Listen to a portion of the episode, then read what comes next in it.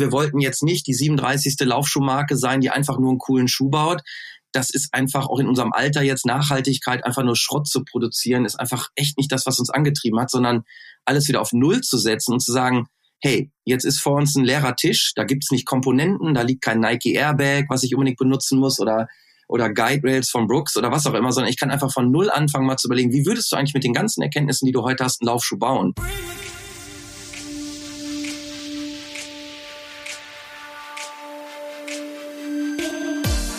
Gehören zu den Senkrechtstartern in der Running-Industrie und jetzt gab es den endgültigen Ritterschlag.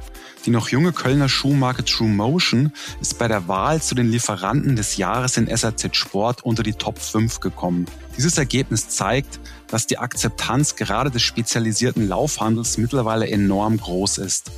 Gleich spreche ich mit den beiden Geschäftsführern André Krivet, der eine Vergangenheit bei Brooks, Nike und Asics hat, und Christian Ahrens, einem ehemaligen Wirtschaftsprüfer, darüber, was die Schuhe der Marke so besonders und anders macht. TrueMotion produziert in Vietnam und hatte mit den Einschränkungen durch Corona natürlich sehr zu kämpfen. Jetzt gibt es wieder Licht am Ende des Tunnels und auch dank des gut bestückten Lagers ist die Marke zuversichtlich, die Kunden zum Frühjahr 2022 ordentlich versorgen zu können. Der Traum von einer Produktion in Deutschland lebt allerdings weiter. Warum diese derzeit nicht realisierbar ist, werden wir auch gleich hören. Jetzt wünsche ich viel Spaß bei der neuen Podcast-Folge von SAZ Sport. Los geht's. Das ist der SAZ Sport Podcast. Wir sprechen mit den wichtigsten Denkern und Köpfen der Branche über Entwicklungen am Markt. Was ist Ihre Meinung und welche Momente waren für Sie persönlich entscheidend? Ja, herzlich willkommen zum Podcast euch beiden, André, Christian. Ja, ich freue mich sehr auf das Gespräch und äh, danke für die Zeit. Vielen Dank. Ja, danke. Freut uns hier zu sein normalerweise ist es ja so, ähm, wenn wir in der SAZ Startups vorstellen, dann ja, fangen wir eigentlich immer ganz von vorne an. Also ich sag mal so bei Adam und Eva, also wer seid ihr, ähm, wo kommt ihr her, äh, mit welchen Produkten seid ihr am Start, äh, was ist das USP und so weiter und so fort. Das, das kennt man ja auch. Ähm, bei euch ist das gar nicht mehr wirklich notwendig, weil ihr schon jetzt ziemlich bekannt und etabliert in der Laufbranche seid und das eben auch nach nur drei Jahren. Das ist schon bemerkenswert. Also man kann wirklich sagen, wer als Sporthändler von euch noch gar nichts gehört hat, der, ja, der lebt auf dem Mond eigentlich. Und jetzt habt ihr eigentlich so in dem Jahr endgültig so eine Art ähm, Ritterschlag bekommen, weil ihr von euren Händlern bei unserer Wahl zu den Besten der Branche eben zur drittbesten Laufschuhmarke gewählt worden seid. Also ihr seid zwar nur in An Anführungszeichen Fünfter geworden in der Kategorie Running, ähm, was auch schon stark ist, würde ich mal sagen, aber CEP und Falke, das ist die Nummer zwei und die Nummer vier, die machen eben Laufzubehör und ja, sind damit ja eigentlich auch nur bedingt ähm, vergleichbar mit euch. Äh, André, mal, mal Hand aufs Herz, als jemand, der sich schon seit 27 Jahren, meine ich, in der Running-Branche bewegt. Du hast dann eine Vergangenheit bei Brooks, Nike und Asics. Ähm, überrascht dich oder euch der schnelle Erfolg nicht doch ein, zumindest ein bisschen oder habt ihr durchaus damit gerechnet? Also es ist ja so, du hattest, äh, wenn ich die letzten Schuhe so in den letzten Jahren gebaut habe, hast du immer diese starke Marke im Hintergrund. Ne? Da hast du den Nike Swoosh oder das Brooks Logo und insofern hat man sich schon immer so ein bisschen gefragt, ähm, was bleibt da eigentlich dann übrig, wenn du diese, diese starke etablierte Marke wegnimmst und, und verkaufst eigentlich erstmal nur die Sache als solche. Und klar wussten Peter und ich jetzt, ähm, dass wir ganz gute Schuhe bauen, aber man weiß irgendwie nie so den Prozentsatz, was ist denn dabei jetzt Voodoo und ist so und so geil, weil von, kommt von der Firma X oder Y und wie viel ist wirklich die Sache selbst. Du sag vielleicht noch kurz, sorry André, sag vielleicht noch ja. kurz, äh, wen du mit dem Peter meinst, das wissen vielleicht, weiß vielleicht der ein oder andere noch nicht. Das ist der Professor Brüggemann, Peter Brüggemann, Köln, ähm, mein guter Freund und Mentor, bei dem ich selber an der Sporthochschule angefangen habe, Sport zu studieren in den 90ern. Und wir haben dann 25 Jahre zusammen ähm, für die Firmen gearbeitet. Er war praktisch der äh, Validierer in der Sporthochschule Köln. Er hat das Institut für Biomechanik und Orthopädie dort geleitet. Und die Firmen mögen das ja immer so, diesen objektiven Stempel einer, einer sehr anerkannten europäischen Universität zu bekommen, um ihre Laufschuhkonzepte zu validieren und zu testen und zu prüfen. Und ich war bei den Firmen ähm, der ja für die Produktentwicklung und die Laufschuhe verantwortlich und so. Ja, das ist zwar nie geplant gewesen, aber so haben wir 25 Jahre zusammen wirklich gearbeitet und dann 2018 dann diese, diese Firma, die eigene Laufschuhfirma True Motion gegründet. Also insofern, wir hatten da so ein bisschen Erfahrung, ähm, um deine Frage zu beantworten, aber äh, jetzt absolut nicht. Also jetzt gerade auch von den Händlern ähm, so geehrt zu werden, muss ich ganz ehrlich sagen, weil wir kommen uns oft auch immer so ein bisschen als unangenehm vor, weil unser Ansatz ist ja jetzt nun nicht der, den die anderen auch haben, sondern wir haben da so eine gewisse Alternative. Und das ist auch cool, nur es ist auch irgendwie anstrengender, weil du musst ja dann bei uns immer ein bisschen was anderes erzählen und dass die Händler äh, so viel Bock darauf haben und uns das dann auch noch so jetzt zeigen äh, und, und uns da irgendwie so hoch äh, bewerten, das freut uns also ungemein, weil wir sind angefangen mit dem Fokus auf den Fachhandel sich zu konzentrieren und dass man von dem dann auch zurückgespielt bekommt, yo, ähm, innerhalb von zwei Jahren äh, in die Top 10 zu kommen oder jetzt sogar Top 5 oder wie du es so schön sagst, äh, schön gerechnet sogar Top 3, äh, ja, das, das macht uns unglaublich glücklich. Da sind wir richtig happy gewesen. Also das war eine Riesenüberraschung. Okay. Ja, auf diesen, ich sag mal, unangenehmen Ansatz kommen wir dann später noch zu sprechen, weil ähm, eine Frage an dich, Christian. Ich meine, du kommst aus der kaufmännischen Ecke, hast ja so die Finanzen im Blick. Wenn du dir mal eure Umsätze anschaust, dann hat, hat das wahrscheinlich nicht mehr so wirklich viel äh, mit einem Startup zu tun, oder? Weil, ich meine, ihr seid jetzt auch schon in die Benelux-Länder expandiert. Ähm, ihr habt sozusagen Großbritannien und Nordirland auch schon, ja, ich will nicht sagen langsam erobert, aber ihr seid da schon auch jetzt im Markt drin. Also, also kann man bei euch wirklich noch von einem, von einem Start-up reden mit, weiß nicht, keine Ahnung, fünfstelligen Umsätzen, sechsstelligen Umsätzen? Wahrscheinlich eher nicht, oder? Ich sehe uns ja nach wie vor, also wir sind komplett komplett Start-up. Ähm, wir reden ja nicht so gerne über unsere Umsätze, wenn man sich den Markt allgemein mal anschaut, wer irgendwo da so die Mitbewerber sind, mit denen wir ja dann doch irgendwo ja auch konkurrieren, dann sind wir absolut nach wie vor ein Start-up. Das ist, äh, die Entwicklung ist natürlich unheimlich positiv und ging extrem rasant. Ich weiß noch, damals, als André und Peter das erste Mal aus dem Labor kamen und wirklich den ersten selbstgeschnitzten Prototypen dabei hatten und wir irgendwie uns das erste Mal so richtig ausgetauscht haben und auch also erstmal ein paar Zahlen jetzt gelegt haben, einen ersten Businessplan ähm, erstellt haben, äh, dass das dann natürlich jetzt so eine rasante Entwicklung nimmt. Damit hätten wir jetzt nicht wirklich gerechnet. Aber ja, wir sind nach wie vor absolut ein Startup in diesem Markt und sehen uns auch nach wie vor als, als, als absoluter Challenger genau dementsprechend doch, ich würde schon sagen, dass wir nach wie vor ein Startup sind, ja. Okay, aber ihr seid jetzt endgültig ein etabliertes Startup, wenn ich das mal so sagen darf, oder auch eine etablierte Marke. Das äh, lässt sich nicht von der Hand weisen. Also auch wenn man sich so die Umsatzrankings bei den Laufprofis anschaut, ähm, auch da seid ihr schon gesetzt. Ja. Ähm, Christian, du hast äh, gerade gesagt, ja, also Umsatzzahlen kommunizieren wir nicht so gerne. Ich weiß nicht, ob du vielleicht für uns eine kleine Ausnahme machen würdest. Also wärst du, wärst du bereit, mal zu verraten, wie sich, wie sich die Umsätze so konkret entwickeln und ja, welche Summe erwartet ihr für 2021?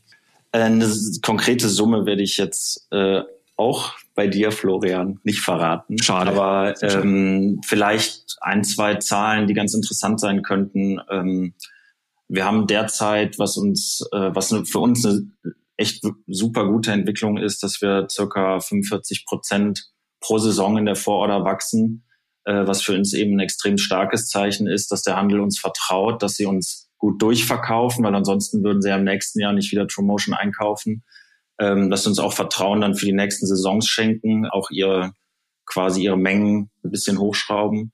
Ähm, wir sind mittlerweile bei circa 125 Kunden hier im Dach, bei circa 160 Türen, haben jetzt vor kurzem auch unser 80.000. Paar wirklich verkauft, also fakturiert, nicht über, nicht über Vorordern jetzt auch mit den nächsten Songs geschrieben, sondern tatsächlich an den Handel rausgeschickt. Und das sind wirklich Zahlen, die uns jetzt zum jetzigen Zeitpunkt auch schon ganz stolz machen. Aber so denken wir meistens nicht. Für uns geht das wirklich in die Zukunft blickend. Da ist noch echt extrem viel zu tun. Ein gigantischer Markt, sehr, sehr viele Läufer da draußen, ähm, die auch noch nie was von unseren Schuhen gehört haben. Und da wollen wir ran. Also ähm, wir glauben ja da, uns geht's ja um die Lösung, die wir haben. Uns geht's ja weniger um diese Zahlen.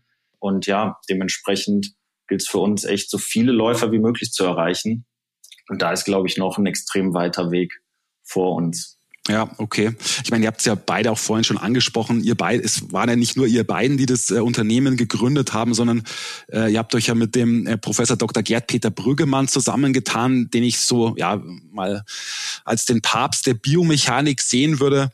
Ähm, er hat da schon auf dem Feld natürlich eine wahnsinnig lange Erfahrung und eigentlich war es ja so, das habe ich zumindest mitbekommen, dass der ja schon im Ruhestand war. Ja, sag mal, wie groß ähm, ist denn so sein Anteil an dem Erfolg und greift er eigentlich so ins operative Tagesgeschäft ein oder ist jetzt nur in Anführungszeichen der Tüftler ähm, der Berater? Also vielleicht von meiner Seite, Peters Anteil ist natürlich äh, gigantisch. Das ist schon definitiv so. Wir versuchen ihn natürlich operativ aus manchen Dingen rauszuhalten, aber er ist komplett involviert. Äh, er beantwortet teilweise Kundenanfragen. Also es ist wirklich so, dass er da äh, komplett dabei ist. Und dementsprechend, ähm, ja, sein Anteil ist groß. Er ist, arbeitet voll mit. Mehr aber so ein bisschen im Hintergrund äh, ist natürlich auch viel im Labor, macht viele Studien, ist wirklich der Denker bei uns auch. Also ich hoffe mal, andere und ich denken auch eine ganze Menge. Aber ähm, ich glaube, du weißt, äh, wie ich das meine. Okay. Ja, also alle Händler, die euch führen, die wissen natürlich, was es mit eurer Laufschuhtechnologie, mit UTech, mit dem Zwischensohlensystem, eben mit diesem ja, neuen biomechanischen Konzept auf sich hat. Das eben, und das finde ich so spannend, auch so gelernte Begriffe wie neutral oder auch Support eben für überholt hält. Ja, und das meint ihr wahrscheinlich auch mit diesem, mit diesem Unangenehmen. Und ich würde, oder ich würde euch mal bitten, nochmal zu erklären, für diejenigen, die euch noch nicht so gut kennen und sich damit auch noch nicht so beschäftigt haben, mal einfach zu erklären, was dahinter dahinter steckt und würde vorab ganz gern mal kurz von eurer Website zitieren. Und es hört sich ja schon, was ihr da so schreibt, mit Verlaub ein bisschen anmaßend an für Marken, die, für Marken, die ja seit Jahrzehnten im Markt sind und auch großen Erfolg haben. Also ich lese mal vor. Wir stellen den aktuellen Laufschuhmarkt in Frage. Rums. Denn wenn Läufer, also Rums habe ich jetzt gesagt, ne, das steht nicht also auf der auf der Website, ne, das kurz, ne, dass das da keine, keine Missverständnisse aufkommen. aber dazu, das finde ich gut. Rums. Rums, genau. Gut, und weiter geht's dann, denn wenn Läuferinnen und Läufer nicht mehr im Fokus der Laufschuhentwicklung stehen, ist es Zeit für eine Revolution. Wow. Revolution. Dein Lauferlebnis ist unsere Motivation. Also es geht natürlich an den, an den Konsumenten. Und der Abschlusssatz, den finde ich auch sehr interessant.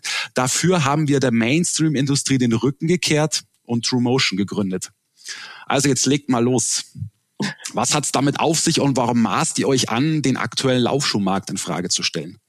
Weil wir Teil des Ganzen halt waren. Und zwar nicht ein bisschen, sondern 25 Jahre. Und ich glaube, wir haben alles gesehen, was man mal sehen konnte. Trotzdem ist es so, dass wir das nicht so als die und wir sehen, denn ich muss das ganz ehrlich sagen, alles, was ich über Laufschuhe weiß, ähm, mit Peter natürlich, wirklich verdanke ich auch diesen tollen Firmen, für die ich arbeiten durfte. Also das ist so nicht gemeint. Es ist ein bisschen mit so einem leicht zwinkernden Auge vielleicht auch zu lesen, vielleicht auch fast ein bisschen persönlich, wenn du das so vorliest, weil das wirklich Gedanken sind, worum es in diesen Firmen eigentlich bei Meetings geht.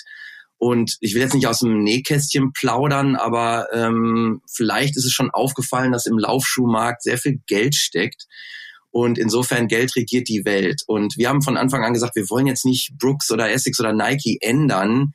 Wir können nur uns selber ändern. Und wenn wir was machen wollen, dann, dann mit, mit gutem Abschied. Ich bin auch wirklich mit äh, viel Freude und alles in Ordnung bei Brooks gegangen. Also das war meine Entscheidung und die waren dankbar und ich war dankbar für die tolle Zeit. Alles gut. Nur um dann wirklich was Revolutionäres zu machen. Du kennst die Prozesse, du kennst die Abläufe, du kennst die historischen Zahlen. Ne, wenn letztes Jahr Summe X gemacht wurde, dann muss nächstes Jahr Summe Y gemacht werden. Das ist ein ganz normaler Business-Ansatz. Und ähm, da kann der Läufer gar nicht im Vordergrund stehen. Weil wenn es wirklich um den Läufer ginge, dann wird man andere Entscheidungen fällen. Und insofern ist das ein bisschen reißerisch, aber anmaßend meinen wir das gar nicht unbedingt, sondern ehrlich gesagt, das ist auch True Motion bei uns immer so ein bisschen, der Name ist Begriff, wir meinen das echt ehrlich, wie man das jetzt auch immer versteht. Aber es geht um Margenoptimierung, es geht um Kostenreduktion, es geht um Schuhshelves besetzen, wenn irgendwo noch eine 100 Euro Lücke im Markt ist, da muss da auch von deinem Logo einer stehen. Also es geht sehr viel um Business-Fragen und Peter und ich waren immer die neugierigen Schuhbauer, sind wir auch immer geblieben. Deswegen ist er als emeritierter Professor, wo er sich eigentlich zur Ruhe setzen sollte, nochmal in diesen Wahnsinn eingestiegen. Und ja, sagen wir mal so, ich habe auch schon einige Jahre gearbeitet und auf dem Buckel im wahrsten Sinne des Wortes ich musste auch der Welt nicht oder mir selbst beweisen, dass ich irgendwie Schuhe bauen kann oder Geld verdienen kann oder so. Es ging wirklich um die Sache. Und das dann mal so frei rauszuschreiben, dass wirklich der Fokus bei uns der Läufer ist. Einfach mal, auch wenn alle anderen das behaupten, bei uns ist es tatsächlich so. Ähm, ja, nenn es ketzerisch, nenn es reißerisch, alles gut, aber wir meinen das tatsächlich so. Wir haben uns keine Gehälter bezahlt, wir haben all unser Geld in die Produktion geschickt, äh, um da einfach die geilen Laufschuhe bauen zu können. Die müssten auch alle viel teurer eigentlich sein. Ich kriege natürlich überhaupt nicht die Margen und wie groß äh, große Mitbewerber. Nur wir haben gesagt, wir setzen jetzt einen VK, haben dann gesagt, der kostet 150 Euro äh, auch wenn er hätte, weiß nicht, 199 äh, eigentlich äh, kosten müssen. Aber solche Sachen, und das zeigt irgendwie auch, dass, dass, dass das vielleicht doch so ein bisschen stimmt. Ja, also das, das ist eine Alternative. Wir wollten jetzt nicht die 37. Laufschuhmarke sein, die einfach nur einen coolen Schuh baut. Das ist einfach auch in unserem Alter jetzt Nachhaltigkeit, einfach nur Schrott zu produzieren, ist einfach echt nicht das, was uns angetrieben hat, sondern alles wieder auf Null zu setzen und zu sagen, hey, jetzt ist vor uns ein leerer Tisch, da gibt's nicht Komponenten, da liegt kein Nike Airbag, was ich unbedingt benutzen muss oder oder Guide Rails von Brooks oder was auch immer, sondern ich kann einfach von null anfangen mal zu überlegen, wie würdest du eigentlich mit den ganzen Erkenntnissen, die du heute hast, einen Laufschuh bauen? Ja, und dass der dann etwas anders aussieht, äh, hat uns dann sehr erfreut, denn wir wussten, da ist was, haben das dann auch patentiert mit diesem äh, Hufeisen. Und jetzt wissen wir nach über zwei Jahren im Markt auch, dass es tatsächlich funktioniert. Und das macht uns halt unglaublich happy. Aber äh, das ist das, um, im Endeffekt kurz zusammengefasst, wir wollen dadurch eine Revolution machen, weil die anderen Laufschuhe immer noch auf diesem alten Paradigma gebaut sind. Unser Ansatz ist ein anderer. Und äh, insofern beschreiben wir das dann auch auf der Internetseite etwas. Mhm.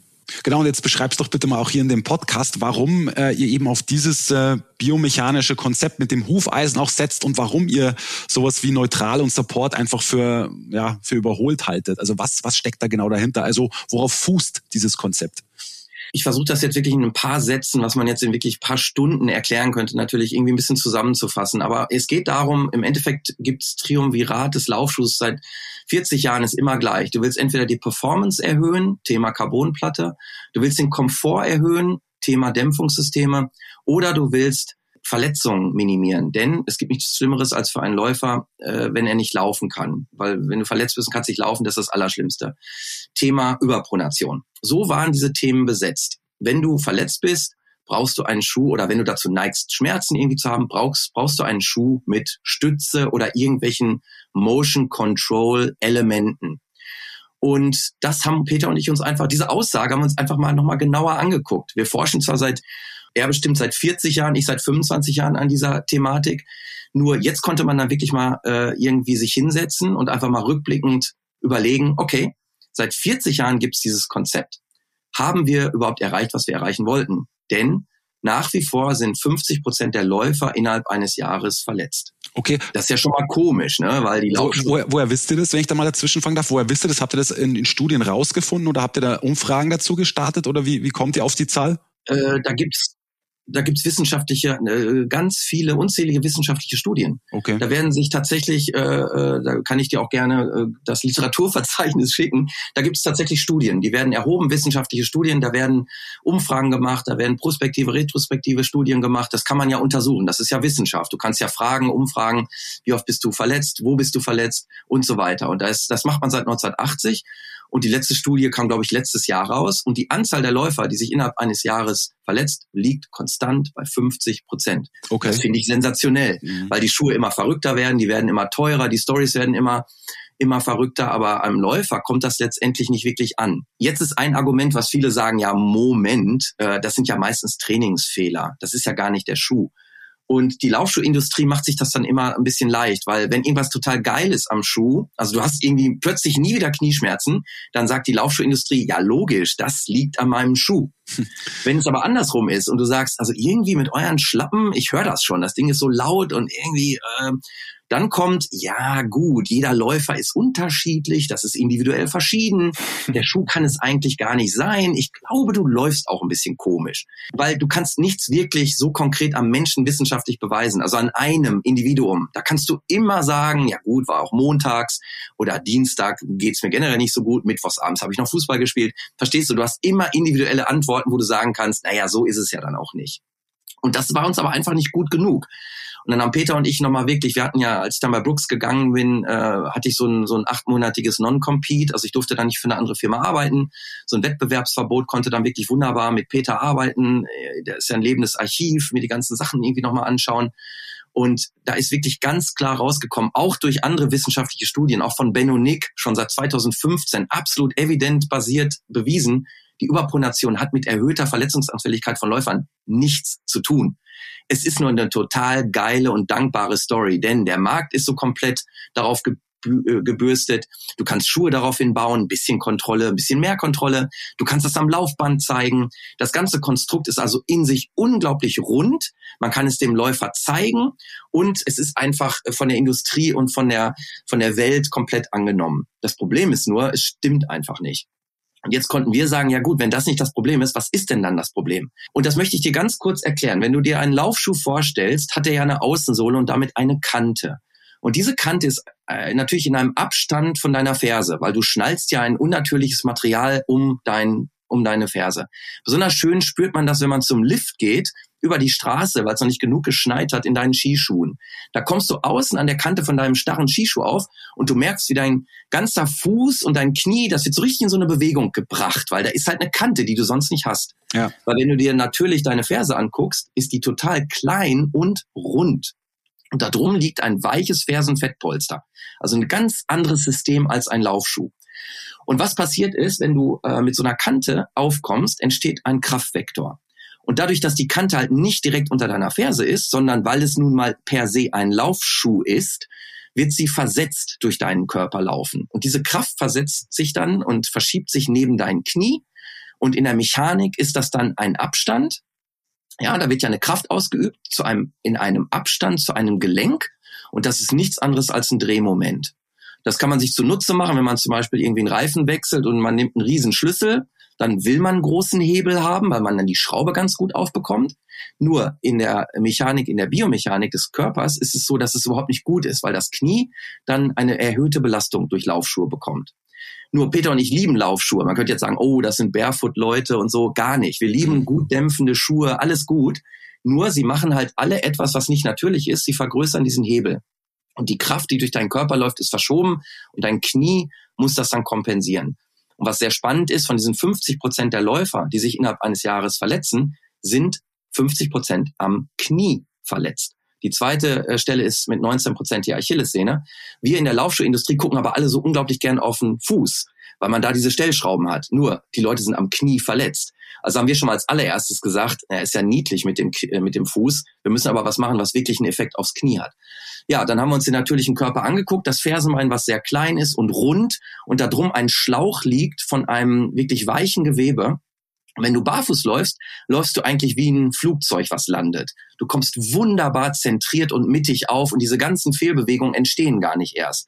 Wenn du in einem normalen Laufschuh äh, laufst, kommst du eigentlich eher auf der Tragfläche auf.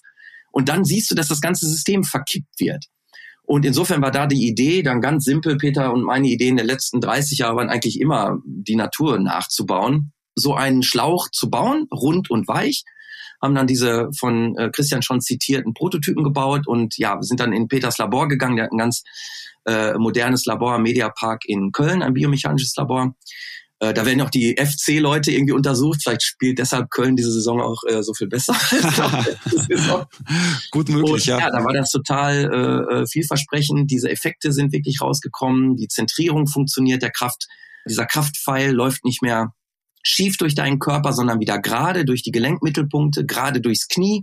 Und wenn etwas gerade durch deinen Gelenkmittelpunkt läuft, entstehen halt auch diese ganzen Drehmomente nicht und das Kniefahren kann funktionieren, wie es eigentlich von der Natur vorgesehen ist. Okay, ja, ist angekommen. Danke für die Ausführungen. Ähm, du hast das jetzt, finde ich, wunderbar auch zusammengefasst. Also, also alles gut. Jetzt würde ich gerne mal mit euch über eure Partner aus dem Handel sprechen. Und zwar würde ich jetzt mal behaupten, dass somit die wichtigsten natürlich den Laufprofis der Sport 2000 angehören, ganz klar. Bei wie vielen so oder etwas über 100 Händlern seid ihr denn da so mittlerweile vertreten? Was würdet ihr da sagen? Das sind 65 circa, 60, 65 müssten okay. sein, ja. Genau.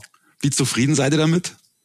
Äh, ist super, das ist wirklich gigantisch. Wir sind ja von Anfang an, waren wir ja sehr stark bei den Laufprofis vertreten, weil wir ja den Ansatz hatten, erstmal über die Spezialisten zu gehen zum, zum Markteintritt. Wurde auch gigantisch angenommen. Von den anfangs schreibenden 80 Kunden circa, die wir hatten, waren dann eben auch schon, äh, lass mich nicht lügen, es waren wahrscheinlich dann schon 55 äh, davon von den Laufprofis dementsprechend. Der Zuspruch da war schon wirklich, wirklich groß. Dementsprechend, ja, sind wir damit nach wie vor sehr, sehr zufrieden. Okay, aber ihr habt natürlich noch ein paar äh, Händler zu gewinnen auch, ne? Das muss man natürlich dann auch sagen. Absolut, absolut. Wir sind ja auch noch nicht am Ende.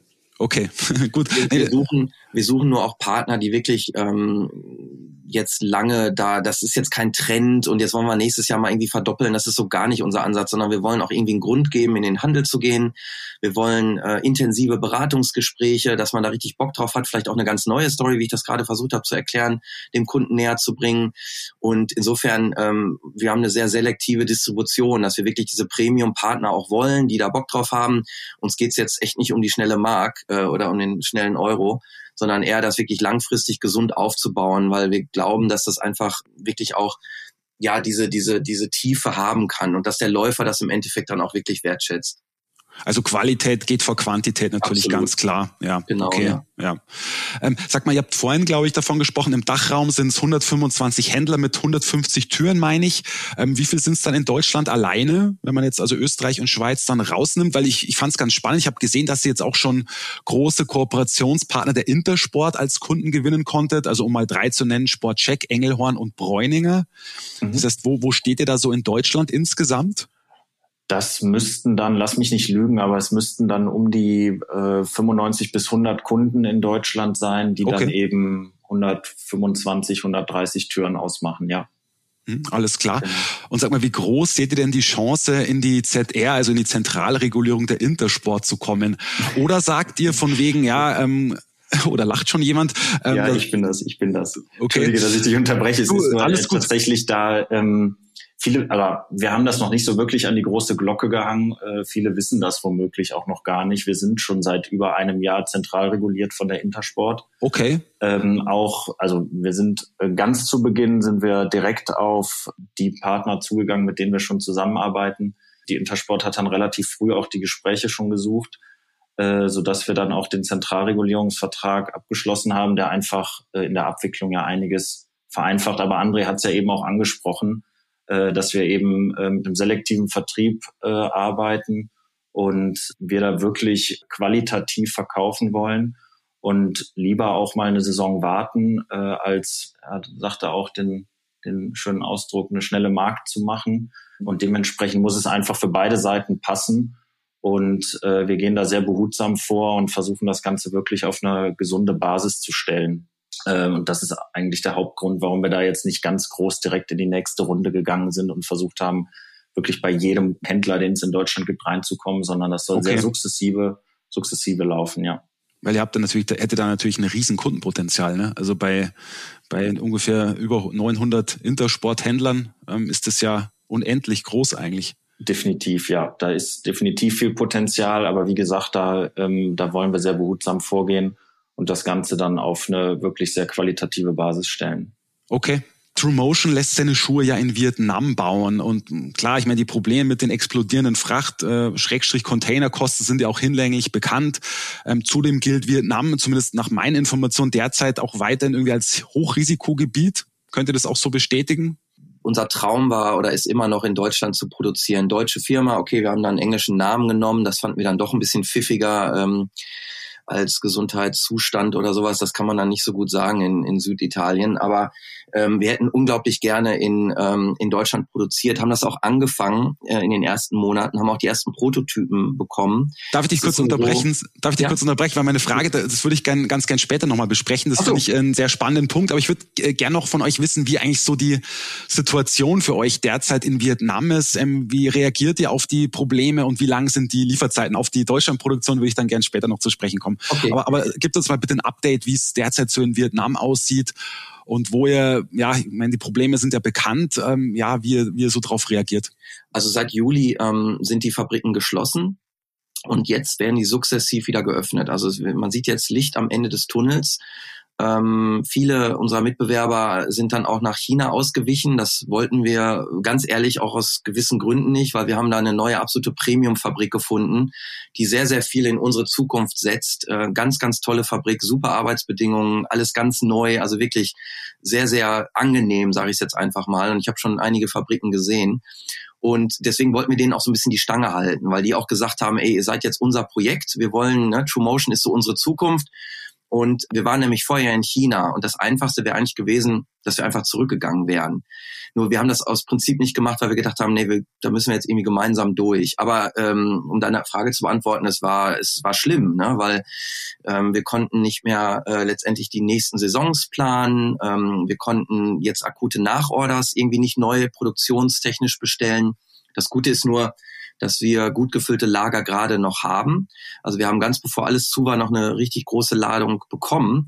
Insofern können wir auch jetzt momentan gerade sehr gut nachliefern. Nur um, um das zu beantworten, es war natürlich absolut schrecklich. Also ich arbeite zwar jeden Tag mit denen dann digital, um dann irgendwie zumindest alles vorzubereiten, dass auch die ganzen Zulieferer wieder aufhaben.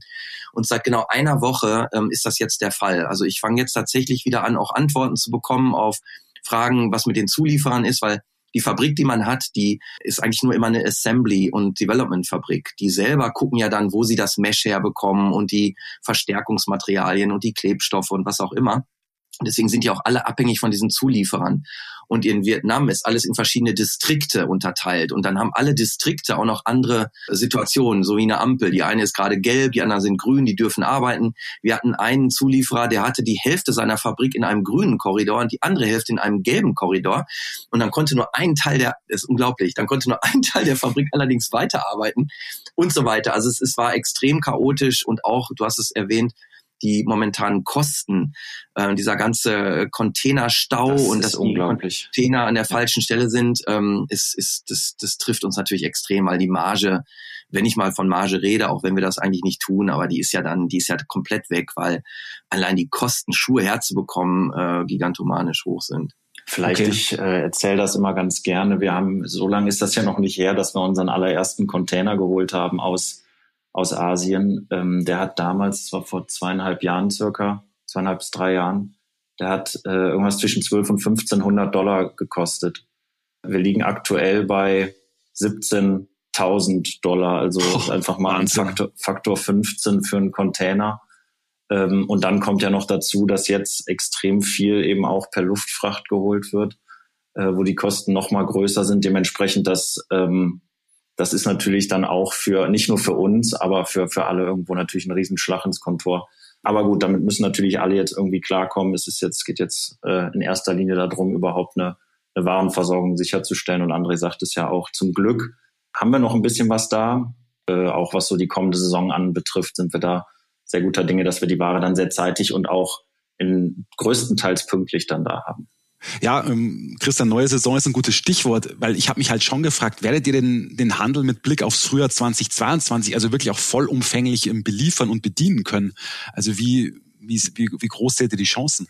Ja, ich äh, lege mich mal so ein bisschen aus dem Fenster. Wir werden den Handel definitiv beliefern können. Äh, es wird womöglich bei dem ein oder anderen Modell leichte Verzögerungen geben. Vielleicht meine ich ein paar Wochen, womöglich mal einen Monat, anderthalb. Aber ansonsten werden wir äh, Stand heute alles bedienen können, sogar zeitiger, als wir es vor drei, vier Wochen noch gedacht haben, ähm, dann auch tatsächlich, dass wir die Liefertermine halten können und dass wir okay. äh, pünktlich ausliefern. Wie also gesagt, also, mit vereinzelten Ausnahmen, die dann eben leichte Verspätung haben werden. Okay, also tatsächlich nur maximal eine Verspätung von, von maximale Verspätung von sechs Wochen, ja? Ja, wir, wir versuchen alles dran zu setzen, äh, dass die Ware pünktlich da ist. Wir haben wirklich jetzt letzten, wann war das? Die letzten zwei, drei Tage haben wir sehr, tatsächlich endlich mal sehr viele Infos bekommen, äh, wie es aktuell aussieht, was wirklich Ex-Factory Dates aus der Fabrik anbetrifft. Äh, wir werden natürlich alles dran setzen. Unheimlich viel werden wir äh, dann auch per Luftfracht holen, weil es uns einfach wichtig ist, dass wir da im Markt vertreten sind äh, mit unserer Ware und dass wir auch unsere Liefertermine halten können. Äh, wir setzen alles dran und ja, und eben mit Luftfracht sind wir guter Dinge, dass wir, dass wir das dann auch halten können. Okay, das ist doch ein Wort. So, André, jetzt zu deinem, äh, wie ich finde, sehr spannenden Punkt, zu diesem ja, Wunsch nach der Deutschlandproduktion. Also ihr gebt ja da auch ähm, auf eurer Website sehr offen Auskunft. Also es gibt da ja so einen FAQ-Bereich und da gibt es also die Frage, welche Rolle spielt das Thema Nachhaltigkeit bei euch? Und da macht ihr natürlich keinen Hehl draus, dass ihr euch eine Deutschland- oder zumindest eine Europaproduktion wünschen würdet. Und da habe ich mich so gefragt, hey, es gibt doch eine, eine Laufschuhmanufaktur mit Know-how und Qualität in Deutschland. Äh, warum lässt True Motion die Schuhe nicht bei Lunge in Mecklenburg-Vorpommern produzieren. Ich meine, das ist ja im Skibereich sowieso nichts äh, Ehrenrühriges und, und völlig Unnormales, wenn, wenn Marken solche Allianzen schmieden. Ich meine, Lunge ist auch, ist ja auch noch äh, dazu noch euer Kunde. Und dazu gibt's ja noch ähm, die noch relativ junge Marke Infinite, die äh, lässt in Pirmasens produzieren. Du hast vorhin Pirmasens auch schon in den Mund genommen. Ihr habt dort angefangen. Also warum ist diese Deutschlandproduktion jetzt mit, mit Pirmasens und vielleicht auch mit MacPom bei Lunge nicht realisierbar? Naja, also Lars und Ulf verkaufen natürlich so viele Lungeschuhe, dass die Kapazitäten komplett geblockt sind und die ganzen Produktionen so voll sind, dass sie gar keinen Platz hätten für True Motion. Glaubst du, ja? Nein, nein, also das wünsche ich Ihnen natürlich. Aber der, die wirklichen Gründe sind, also ähm, ich hatte ja eben schon kurz angefangen, wir haben wirklich, das wäre unser absoluter Traum, äh, in Pirmasens angefangen. Es ist nur so kurz wieder zurückgehend auf, was ich eben gesagt habe, warum wir das jetzt überhaupt machen. Hatten Peter und ich halt extrem konkrete Vorstellungen, wie so ein Schuh dann auszusehen hat und welche Technologien und Konstruktionsweisen wir umsetzen wollen. Und da ist uns relativ schnell, gut nach sechs Monaten, klar geworden, dass diese, dieses Know-how, diese Kompetenz, diese Fachkräfte es in Deutschland einfach leider, und das muss ich wirklich betonen, leider äh, nicht gibt. Wir sind zwar absoluter Weltmeister im Maschinenbauen, also wenn ich in Vietnam bin, sehe ich dann die schönen deutschen Maschinen da, nur ähm, sie kann keiner bedienen viele denken ja immer noch, dass die so ein bisschen aus so einer Maschine kommen. Ne? Also selbst meine engsten Freunde können sich das immer gar nicht vorstellen, wenn ich dir mal so Videos zeige. So ein Schuh wird in 220 Arbeitsschritten gebaut. Das ist komplette Handarbeit das ist eine so diffizile Arbeit. Äh, wenn man an einer Stelle die Näherin zum Beispiel etwas zu sehr zieht, sagt hinterher einer, ah, der Schuh, vorne ist ja irgendwie ein bisschen eng. Also es ist, es ist Wahnsinn. Deswegen bin ich auch so völlig verliebt in diese ganze Welt des Schuhbaus, weil das ist so äh, äh detailreich, ist unglaublich. Und diese Facharbeiter, wirkliche Facharbeiter, äh, äh, die diese Arbeiten da machen, um so ein hochqualitatives Premium-Produkt zu bauen, ähm, vergiss es. Also da, da kriegst du in Deutschland einfach so, wie wir uns das vorstellen, nicht gebaut. Die Materialien, die Mittelsohlenmaterialien, die Formen, die gestrickten Obermaterialien, vielleicht noch ein bisschen in Italien würdest du da was bekommen. Portugal ist gar nicht so schlecht. Aber das ist im Endeffekt die Antwort. Und wir hoffen, jetzt ganz böse gesagt, dass so große Firmen wie zum Beispiel Adidas sich denkt in dieser Lieferkette, das hat uns so viele Millionen gekostet. Vielleicht können wir das Thema nochmal angehen, echt Produktion in Deutschland, weil wir würden uns sozusagen da dranhängen. Wir sind überhaupt nicht stark oder groß genug, die Produktion wieder nach Deutschland zu holen. Da muss man einfach mal realistisch sein. Insofern ist das jetzt so ein bisschen ein Aufruf an die Großen, die das wirklich stemmen könnten. Wir würden uns sofort dahinter klemmen, denn äh, es wäre einfach richtig, muss ich ganz ehrlich sagen. Wir haben das auch nicht aufgegeben, wir sind weiter dran. Aber die realistische und ehrliche Antwort ist, dass der Schuh der extrem komplex ist. Also unser Schuh ist bestimmt nicht der einfachste zu bauen, der von der Marge her gut ist, weil die Dinge, die man in drei Dingen bauen kann, haben wir aber in eine kombiniert. Das sind ja so die, die Ideen von so großen Firmen, äh, um Dinge einfach zu vereinfachen, um Geld zu sparen. Wir sind, äh, das hat uns überhaupt nicht interessiert. Wir wollten einfach nur das Richtige machen und das ist ein extrem komplizierter Schuh und der kostet Geld und der ist extrem kompliziert zu bauen. Und in den letzten 30 Jahren hat sich in Südostasien einfach komplett das Know-how, also wie die dann Schuh bauen, das sind Künstler. Ja, das muss man ganz ehrlich sagen. Und das haben wir leider in Deutschland nicht. Wahrscheinlich verständlicherweise, weil die Nachfrage dann nicht da war und dann haben die praktisch ja auch keinen Job. Also es ist ja so eine self-fulfilling prophecy. Aber wenn du mich selber fragst, mein Traum wäre absolut, auch für mich persönlich, muss ich ganz egoistisch sagen, weil immer mit Vietnam, der Zeitverschiebung, äh, dahin zu fliegen, äh, wie geil wäre das, wenn ich einfach hier in eine Fabrik, ich wäre, ich würde da glaube ich leben, ich würde mir ein Zelt mitnehmen und würde da mit den Leuten arbeiten und ich finde das so cool. Das würde er äh, tatsächlich ich, machen. Ich würde das wirklich machen. Also das macht mich völlig fertig, dieses, dieses, dieses, immer zeitversetzte Arbeiten und dann verstehen die nicht genau, was du meinst. Und ich bin da wirklich extrem penibel mit meinen Details an so einem Schuh. Und wie schön, immer wenn ich da bin, ist das so geil, weil du kannst den Leuten das zeigen. Und etwas, was du, wenn ich sage, das ist fünf zu, fünf zu hart, wenn eine Mittelsohle ein bisschen sich zu hart anfühlt, ja, mach das mal durch eine Kamera. Das ist einfach, einfach alles immer sehr kompliziert. Aber wir sind sehr dankbar. Wir haben eine absolute Premium-Fabrik gefunden. Deswegen sind wir auch aus China äh, äh, weggegangen nach Vietnam. Unsere Schuhe sind zwar jetzt etwas teurer geworden, also für uns. Wir wollen die VKs und EKs für die Händler äh, gleich halten. Aber es ist es absolut wert, denn die Qualität und äh, einfach dieses, dieses partnerschaftliche Zusammenwachsen, ähm, sich auch in diesen schweren Zeiten in Covid jetzt die Stange so zu halten. Also wir, wir wollen irgendwie, ähm, wir wollen bei denen bleiben und sind echt total happy. Aber mein ultimativer Traum wäre Deutschland. Okay, alles klar. Gut, äh, André, Christian, äh, danke euch beiden für das tolle Gespräch, auch für die offenen Worte. Ähm, ich wünsche euch noch ein gutes restliches Jahr und natürlich dementsprechend gute Geschäfte auch mit euren Händlern. Ja, vielen Danke, Dank. danke Florian, dir auch. Das war der SAZ Sport Podcast. Sie finden alle Folgen online auf unserer Website www.sazsport.de sowie auch auf Spotify, Google Podcasts und Apple Podcasts. Folgen Sie uns, um keine weitere Folge zu verpassen. Wir freuen uns über Ihr Feedback und Anregungen und hören uns beim nächsten SAZ Sport Podcast.